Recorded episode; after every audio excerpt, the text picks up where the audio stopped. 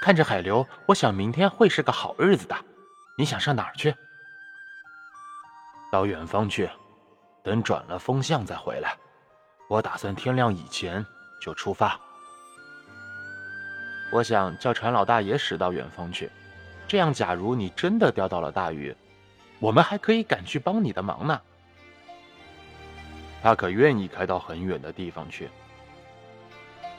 是啊，不过我可以看到一些他看不到的东西，比如说有只鸟儿在空中盘旋，我就会叫他赶着去追祈求的。他的眼睛这么不好吗？哼，简直了，他就是个瞎子呢。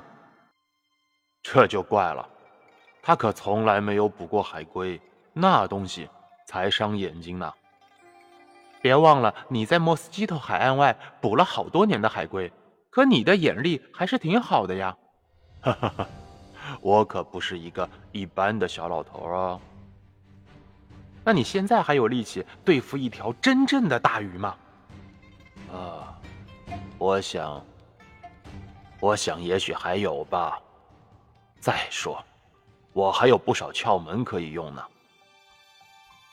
我们把家伙事儿拿回去吧。这样，我可以拿了渔网去捕沙丁鱼。他们说着，就从船上拿起了打鱼的家伙事儿。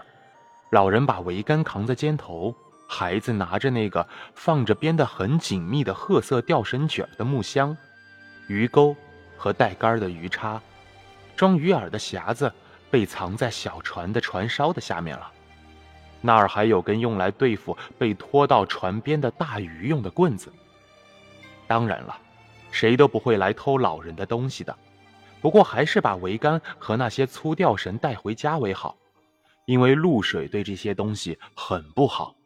再者说了，就算老人深信当地不会有人来偷他的东西，但他还是认为把一把鱼钩和一只鱼叉留在船上，实在是一种不必要的诱惑。